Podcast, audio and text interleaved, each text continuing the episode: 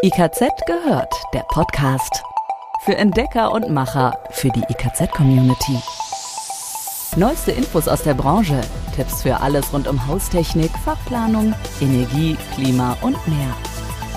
IKZ, schon gehört? Guten Tag und schön, dass Sie wieder mit dabei sind. Sie hören die neue Folge des Podcasts IKZ gehört. Mit mir, Andrea. Und Dirk aus dem IKZ Podcast Team. Auch von mir ein herzliches Hallo. Wir bringen Sie regelmäßig auf den neuesten Stand rund um die Themen Haustechnik, Energie, Klima und Fachplanung. Alle Infos, über die wir sprechen, finden Sie zum Nachlesen nochmal auf unserer Internetseite, in den Podcast-Beschreibungstexten und ganz klar in unseren Fachmagazinen. Heute geht es um diese Themen. Hier ist unser Überblick. Kaum ein Thema hitzt die Gemüter so sehr auf und wird so häufig diskutiert wie jetzt gerade, die Energiekrise. Wir haben effektive Spartipps für Sie, die Sie beruhigt durch den Winter bringen können. Und wir bleiben beim Thema Energie und Sparen, denn dass eine Rohrleitungsdämmung Energie spart, ist bekannt. Aber was hat eine Dämmung mit der Trinkwasserhygiene zu tun? Mit welcher Strategie können Legionellen Desinfektionsmaßnahmen überleben? Und wieso gibt es Legionellen auch in Kaltwasserleitungen? Spannende Fragen. Die Auflösung gibt es gleich hier bei IKZ gehört. Energiesparen in Gebäuden. Ausgewählte Verhaltenstipps für den Winter. Rund zwei Drittel des Energieverbrauchs in deutschen Haushalten entfällt aufs Heizen. Angesichts der gestiegenen Preise für Öl, Erdgas und Holzpellets kann das in den kommenden Wintern richtig teuer werden. Wer daher in der kalten Jahreszeit angemessen heizt und richtig lüftet, spart viel Geld.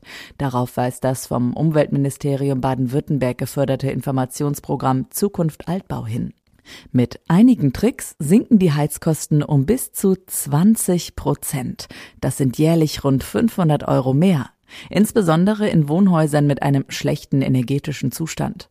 Durch bedarfsgerechtes Heizen lässt sich jede Menge Energie sparen. Der Effekt ist vor allem bei nicht gut gedämmten Gebäuden groß.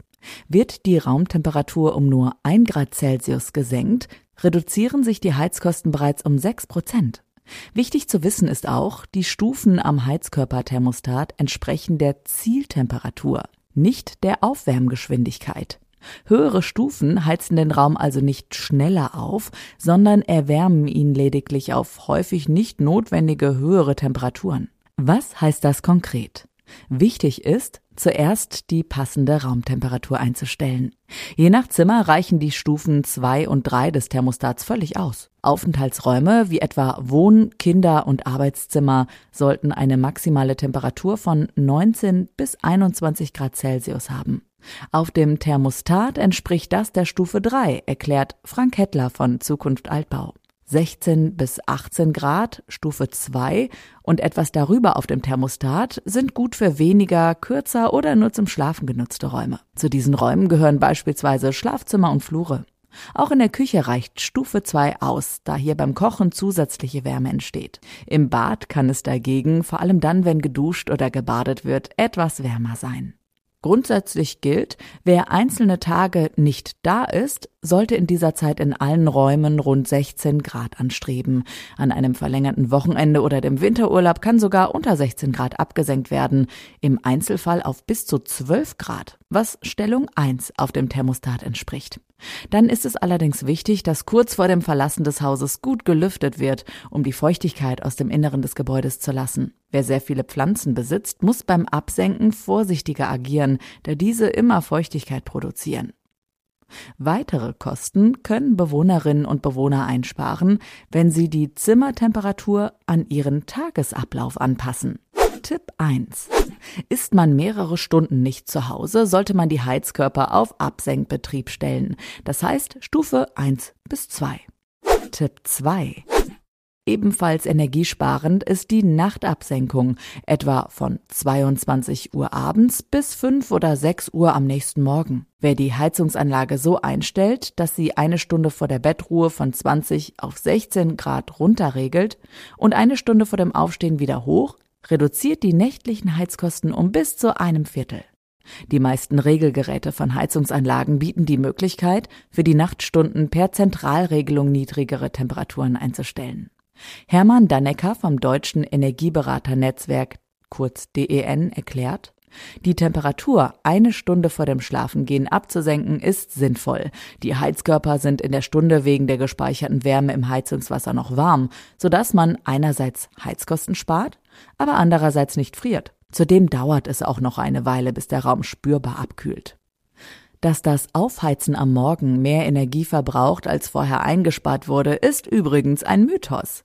Auch Messungen zeigen, dass der kurzfristige zusätzliche Energiebedarf beim Aufheizen zurück zur höheren Raumtemperatur in jedem Fall geringer ist als die erzielte Energieeinsparung durch die längerfristige, mehrere Stunden dauernde Nacht- oder Abwesenheitssenkung. Das heißt, die Einsparung beim Absenken ist, je nach Dauer und Absenkgeschwindigkeit, erheblich größer als der Mehrbedarf beim Aufheizen.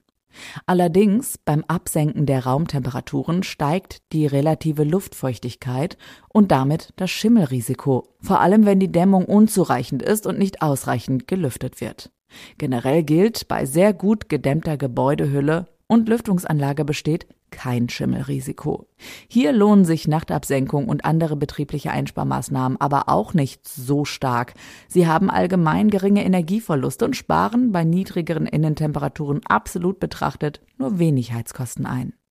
Damit die Wärme in der Wohnung gut verteilt wird, sollte man einen Wärmestau an den Heizkörpern durch zu nah platzierte Möbel oder überhängende Gardinen vermeiden. Gekippte Fenster sollten ebenso unbedingt vermieden werden. Zwar lassen sie frische Luft in die Wohnung, jedoch verschwendet man so teure Heizwärme. Fenster zu kippen zieht den Luftaustausch unnötig in die Länge und sorgt dafür, dass in dieser Zeit auch die Wände um die Fenster auskühlen. Das entzieht den Räumen Wärme, die anschließend mit zusätzlicher Heizenergie wieder zugeführt werden muss. Effizienter ist mehrminütiges Stoß- oder Querlüften. Die verbrauchte Raumluft wird so schnell gegen frische Luft getauscht. Kurz darauf sind die Zimmer wieder wohlig warm. Besonders Küche und Bad sollten mehrmals am Tag einen solchen Durchzug erhalten. Bei anderen Wohnräumen reicht das Lüften meist morgens, mittags und abends. Legionellen in Trinkwasserinstallationen. Fangen wir mit dem Überlebenstrieb von Legionellen an. Noch vor wenigen Jahren waren sich Trinkwasserexperten einig, dass Legionellen bei hohen Temperaturen sicher absterben. Tatsächlich kommt es oberhalb von 60 Grad zum Absterben dieser Keime. Allerdings werden dabei längst nicht alle Bakterien eliminiert. Inzwischen weiß man vielmehr, dass Legionellen bei Stress wie chemische oder thermische Desinfektionsmaßnahmen oder auch bei Nährstoffmangel unter bestimmten Umständen in eine Art Dämmerzustand fallen können. Sie sind dann nicht tot, sondern lediglich inaktiv. Ein reiner Überlebenstrieb mit einer schwerwiegenden Folge. Sie vermehren sich in dem Zustand nicht, lassen sich daher auch nicht kultivieren und mit Standardmethoden nachweisen. Die Wissenschaft spricht dabei vom sogenannten VBNC-Zustand. Geht die Hitze oder eben ein anderer Stressfaktor zurück und liegen ansonsten günstige Bedingungen vor, vermehren sich die Bakterien fleißig weiter. Sie werden gleichsam wieder infektiös und sind mit Standardmethoden nachweisbar. Das ist ein Grund, warum thermische oder chemische Desinfektionsmaßnahmen manchmal nicht erfolgreich sind und eine bakterielle Kontamination nur durch die Beseitigung der Ursachen dauerhaft minimiert werden kann. Dennoch ist die Desinfektion eine vielfach präferierte Maßnahme. Wichtig dabei, Zeit und Temperatur beachten. Sie spielen gerade bei thermischen Desinfektionsmaßnahmen eine entscheidende Rolle. Das ganze Rohrsystem muss ausreichend aufgeheizt werden, vom Speicher bis hin zur letzten Entnahmestelle und in den hintersten Biofilm des Systems. Auch in Kaltwasserleitungen können sich Legionellen unter ungünstigen Umständen vermehren. Beispielsweise würden in hygienisch sensiblen Einrichtungen noch bis vor wenigen Jahren die Zirkulation im Stockwerk bis zur Entnahmestelle geführt und durchgeschliffen. Damit soll eine Vermehrung von Legionellen auf der Warmwasserseite vorgebeugt werden. Ein Trugschluss, wie die Erfahrung gelehrt hat. Denn durch simple Wärmeleitung über die Armaturen und oder durch die von der Zirkulation aufgeheizten Installationswände verlagerte sich die Problematik auf die Kaltwasserleitung, die durch die permanente Erwärmung plötzlich optimale Bedingungen für das Wachstum von Legionellen bot. Inzwischen wurden und werden problembehaftete Anlagen teuer rückgebaut oder sogenannte thermische Trenner eingesetzt, die den Wärmeübergang mindern sollen.